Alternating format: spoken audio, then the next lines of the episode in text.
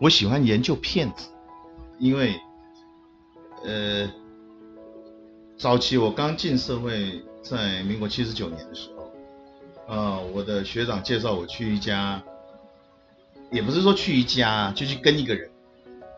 那位大哥呢是个望族，然后呢曾经很风光过啊，就是说他曾经，因为他是个望族。然后他比宏源还早的西金集团，啊，那所以因为我跟了这个老板前后跟了半年多，那刚好有个机会啊，可以认识到他身边的人，啊，他后面的讯息我是后面才知道的啊。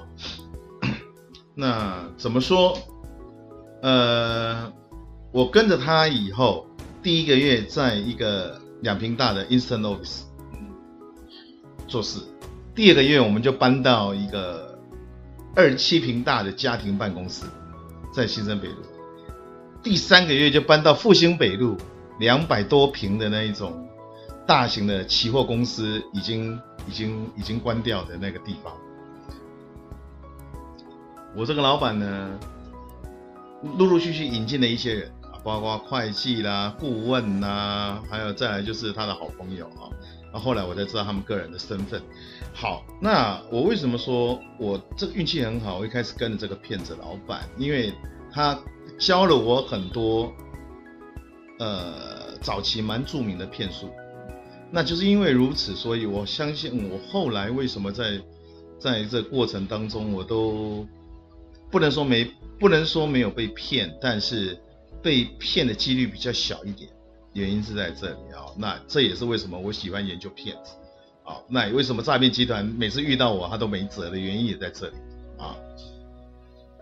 呃，这家公司一开始进去的时候，我的老板每天中午叫我去买便当的时候，我如果帮他买中午，而且一定规定一定要是一颗一百三、一百五以上的便当，中午买鸡腿，晚上买鸭腿就被他骂了，他说你是猪啊，你不会换一个翅膀啊，或者换一个猪排啊。为什么一定要推都腿呢？啊，那一直到半年后有一天，他才跟我说：“哎，我们不能再这么穷下去了。”当然，他叫我的名字，我不敢讲啊。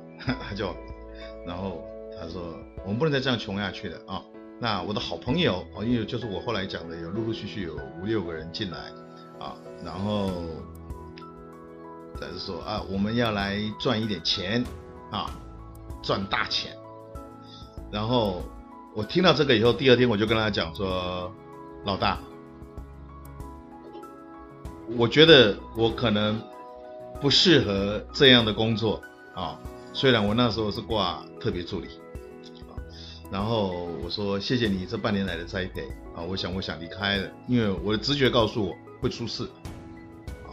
就果不其然，我今天离开以后，隔一天的再隔一天，比如说我四月一号离开。四月三号那一天，《中国时报》的报纸就出来了，哦，在二版，好，然后讲说啊，北调处去查某某公司，位于某某路上面的的的某某公司啊，那里面呢，呃，有带回啊几个人的一些问话哈，然后某姓某姓某姓哦，我们姑且分 A B C D E，然后呢，这个 A 呢是。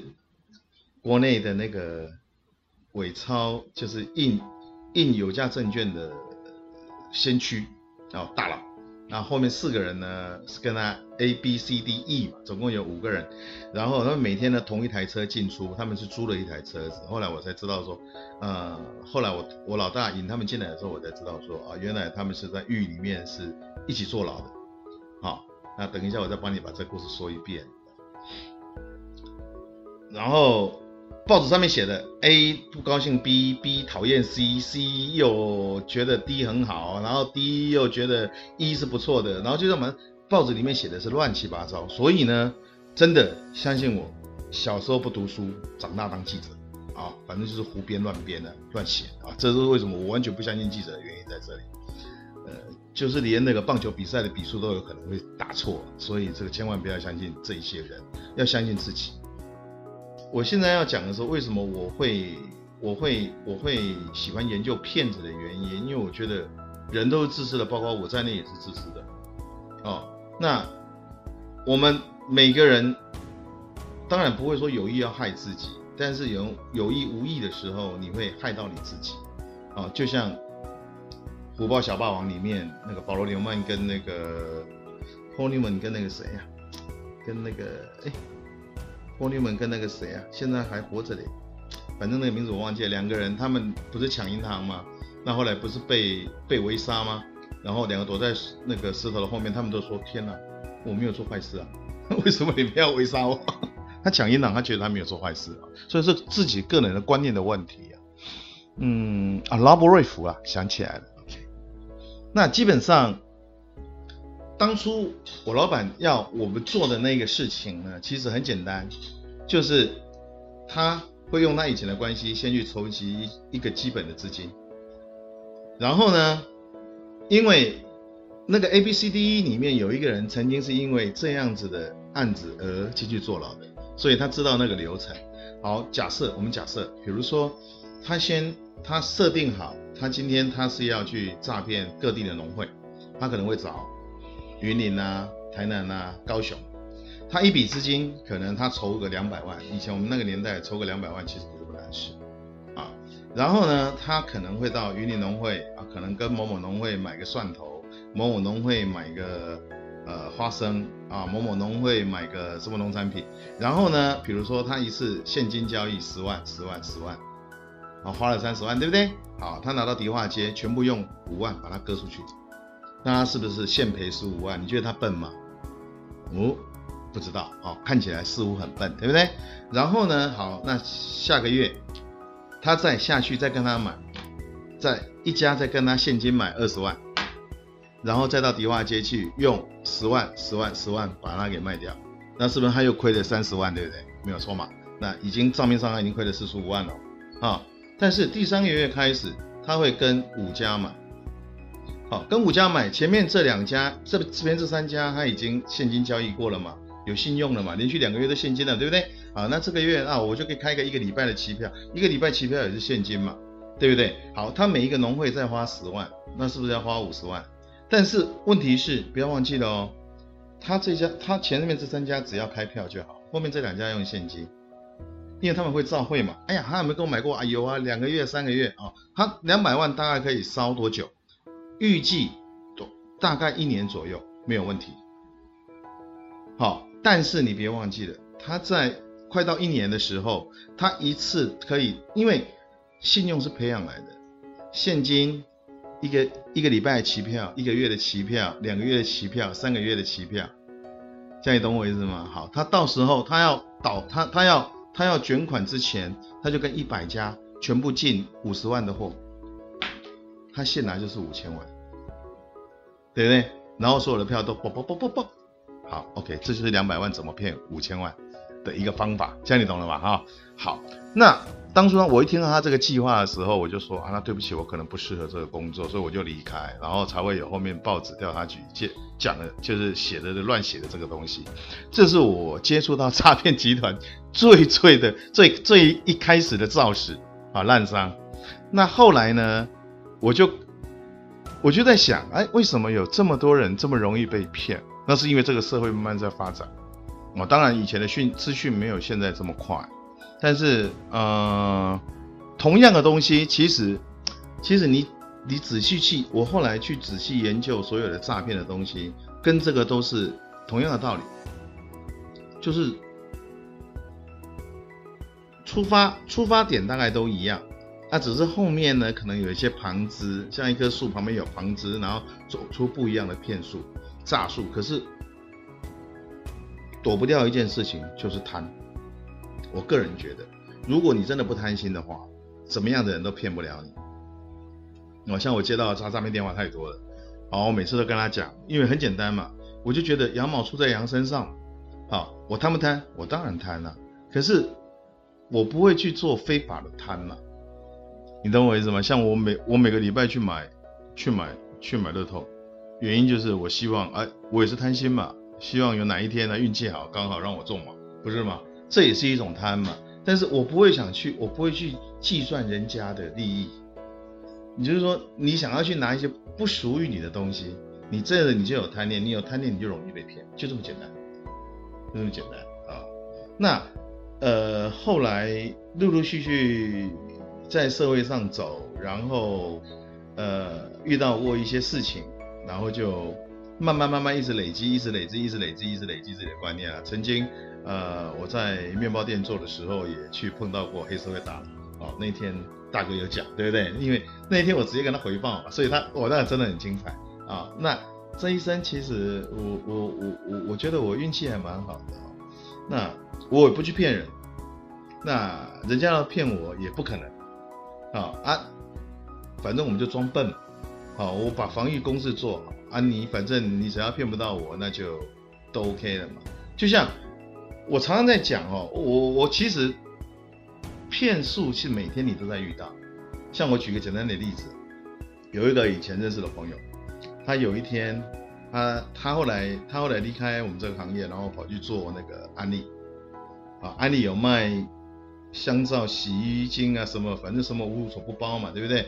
最重要的是他后来还发展出在卖那个维他命，这些健康食品嘛，对不对？啊，结果好死不死，真的很好玩。在他来找我们之前，刚好一个礼拜，那个国外有个讯息，好像是安利那时候第二代的接班人吧，好像五十出头人就走掉了，啊。然后那一天呢，那位小姐跑过来她说：“哎呀，没事啊，只是拜访你而已啊。”：“我靠，好啊，你要来拜访就拜访嘛，大家都认识那么久了，好朋友嘛，对不对？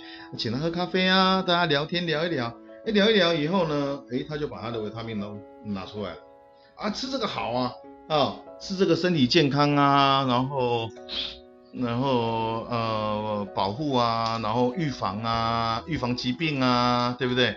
一大堆的东西，我一听以后，我就觉得哇。”靠啊！你就是要来，你就是要来做直销嘛？那你干嘛跟我说你只是想见见朋友喝喝咖啡？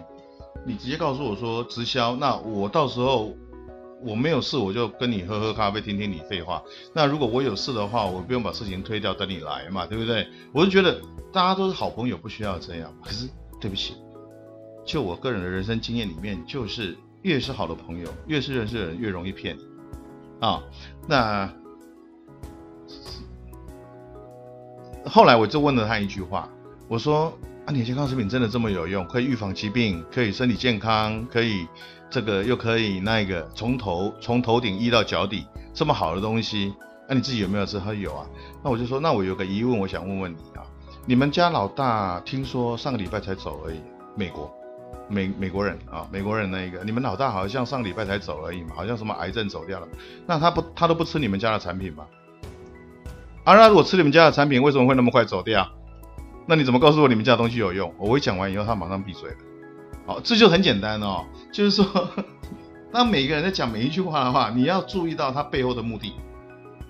好，像比如常常有很多人说，她都被闺蜜给陷害，或者是被闺蜜给造谣。那基本上，我从以前到现在，我不太相信别人讲话。因为每个人讲话都有他背后的目的在。那另外还有，比如说像我们接到电话，香港赛马会说啊，因为其实台湾有个很大的问题，就是我们的各资严重的外泄。哦，不管是我们是去申请什么，或者是申请，所以为什么我从来不相信人？不管是银行，不管是政府，不管是哪里，因为总是会有人会自私的不小心把这些资料都流出去。哦，包括你申请电话也是一样。好，然后人家就会拿到你的电话，然后连你的名字、连你的生日、连你的电话他都有，都可以准确无误的叫出来。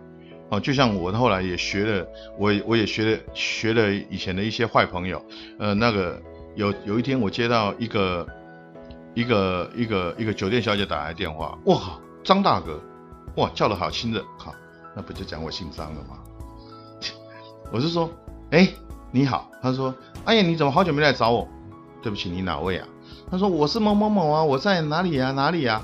我说对不起，我没有去过那里诶。他说啊，你不是上个月才来找我，然后跟我聊天聊得很快。您是那那那某某某，然后电话是多少？没有错吧？您是个大帅哥。我听到大帅哥，我心里当然有点小小高兴啊。哦，那么事实上以前长得也还不错，可是事实上呢，这把年纪了还有人叫我帅哥，我觉得那个。那个那个那个女孩子讲的话完全不能相信嘛，对不对？那就说哦，好好好。后来我想想，靠，肯定是有某人拿到我的名片，有没有？到酒店的时候撒我的名片，所以后来我名片都不给，你给名片，人家拿着就到酒店里面去发名片的，哎，这是我，结果你的身份就被冒用了，这很正常嘛，很多人很笨，很容易被骗嘛。后来我就跟他讲说，对不起，不好意思，你可能是呃拿到了，不小心有人把我的名片拿错了，拿给你的啊，我没有去过那个地方，我也没有兴趣，谢你，我把电话挂掉，这是一种诈骗啊，这就是剥皮店嘛，俗称的剥皮店，酒店的剥皮店。那我刚刚讲到那香港赛马会哦，那一个操着广东音的。一个香港人打电话来说：“你好，我在香港赛马会，我姓黄。”然后讲了半天以后，就是恭喜你呀，你然后那那一次刚刚好，我们有参加那个好像类似那一种那种好像不知道什么抽奖，我忘记了报纸上面的抽奖，我记得我好像还有寄明信片，蠢嘛贪嘛，所以有寄明信片。然后就说张先生，那恭喜你啊，你得到我们的特奖二奖。我说我没有参加，他说有啊啊，你你不是有参加什么吗？我就想到啊，对，之前有寄过明信片，好，那肯定是资料外泄的嘛，对不对？然后就说，恭喜你拿到港币五百万啊，那我们呃，我们赛马会这边呢，高兴的通知你啊，恭喜你得到这笔钱。可是呢，因为这是啊正奖嘛，哈，根据什么香港的什么什么财财政什么法规啊，你必须预缴百分之二十的那个什么那个什么税金，是不是？我们才可以把这个款拨给你嘛，啊。那再来就是请你提供你的银行账号啊，讲了一大堆，反正他讲的广香港是广国语，香港式的国语我是老实讲听也不是很懂，但是我就很拿沙里，我说对不起，你是黄先生啊？他说对，我说你也是打工仔，我也是打工仔啊，香港人讲帮就帮人家做事就叫打工仔，那基本上打工仔薪水都很低，那既然这是一笔意外之财。好，那我可不可以觉得，因为在香港，我又没空过去领。好啊，他本来啊，不不对不对，他本来是说叫我过去领。啊，后来就说啊，你可能不方便的话，那我们是不是可以直接汇款？所以跟我要账号。啊，我后来就跟他讲说，对不起，我是没有空过去的啊。那提供你账号也不是不行，可是因为基本上哦，我觉得这是一个意外之财啊。你也是打工仔，我也是打工仔，所以我觉得这样好了，税金你帮我缴。百分之二十算了，百分之二十五好了，好，你可以扣掉港币一百二十五万，好，然后呢，剩下的三百七十五万呢，我给你三成，我七成就好，啊啊，对不起啊，呃，我们是政府单位，我呃呃不是，他好像说，哦，对我们是，他好像说我们是政府单位，我们不可以做这样的事情，我说这样子啊，那我告诉你，这样好了，反正这笔钱也是多得的嘛，对不对？你帮我缴税金，我们一人一半，好不好？再不行，你八我二，这样可以吧？哦，他就知道我骗不动了，你知道吗？后来就说啊，那这样就把机会给放掉了。我说没关系，因为反正这机会对我来讲有跟没有一样，就是我不贪心，所以我可以我可以把这个这种的诈骗集团给弄掉。好，那在有一次是我家里面，那时候我人我人在日本，然后我那个我去日本玩的时候没有跟家人讲，结果后来家人。好像第三天吧，气急败坏打电话给我，他就说：“啊，你到底在哪里？”我说：“啊，不好意思，我到日本来了，我没有没有没有跟你说。”他说：“哦，我找你找了三天了，你不知道吗？我怀疑我家人也被骗钱。”老实说，啊，然后他电话就气急败坏，一直讲说什么：“嘿，他接到一通电话了，说什么呃，你儿子啦，在欠我们钱了哦，姐姐啊，我要剁你的手，剁他的脚了啊，怎么样？”我就后来就跟他讲，我就跟我母亲讲说，哎啊，你有没有跟他，你有没有问他一下？说，他说，啊，你到底有没有听到我讲话？他说没有啊，你就一直哭。我说，我靠，你从小到大，你什么时候看过我一直哭一直哭都不讲话的？啊，有没有听到我怎么叫你？他说，啊，没有注意到。我说，因为以前在乡下，我叫我母亲的方式是乡下人的叫法。哦，我说，啊，你都不验证，那你就傻傻的听到人家在威胁你，你就吓得要死。难怪你这么好骗嘛！那所以基本上，后来我就后来我就跟他讲，我说你在接到这种电话的时候，你就问他说啊，可不可以让我跟我儿子讲讲话啊？然后你可不可以你就直接问他说，那我儿子都叫我什么？那这样子事情就已经解掉了嘛？你就是把骗子的一些骗术就一切就把它给打掉了嘛？啊！后来我母亲就知道了。后来下次再遇到有人打电话来的时候，一样一直哭一直哭。后来我母亲就问他说。就跟他讲说，好了啦，你别再演了啦，这一招已经臭酸的了。然后那个人马上哭声就制止说，哦，那到底要换哪一招？所以我是觉得说，基本上，嗯，就像我刚刚讲的，第一个，我老板要骗要骗的那一个那种诈骗，好，那种是属于导电风，好，那捐款潜逃那一种，好，那因为我那时候担心老老实讲，我跟在他身边，到时候他要跑了，到时候要负责人是我，你懂吗？我担心是这点，所以我才第二天立马跟他提辞呈，啊，那你说香港赛马会那一个，啊，他想要骗我的钱，啊，那我当然我就是顺着你的。顺着你的话，我来回你就好啊！诈骗集团打电话来的这一种，还有很多的类似像贷款的啦，还有一些什么一大堆有的没的。我觉得你是防不胜防的，但是对于每个人跟你讲这个话，他背后的目的，其实你只当然你在现实在跟他通电话的时候，或者是讲话面对面的时候，你可能不知道他的目的在哪里。可是事后你在回想的时候，你慢慢就可以爬书出来了嘛。你从他讲话的过程中，你来爬书。比如说，常常会有人。跑过来跟你讲说啊，某某人说你怎么样怎么样怎么样，我一听到我不会立马生气，很少很少，我一定会先想，哎，他为什么要跟别人讲我这样的坏话？我是不是哪里得罪他了？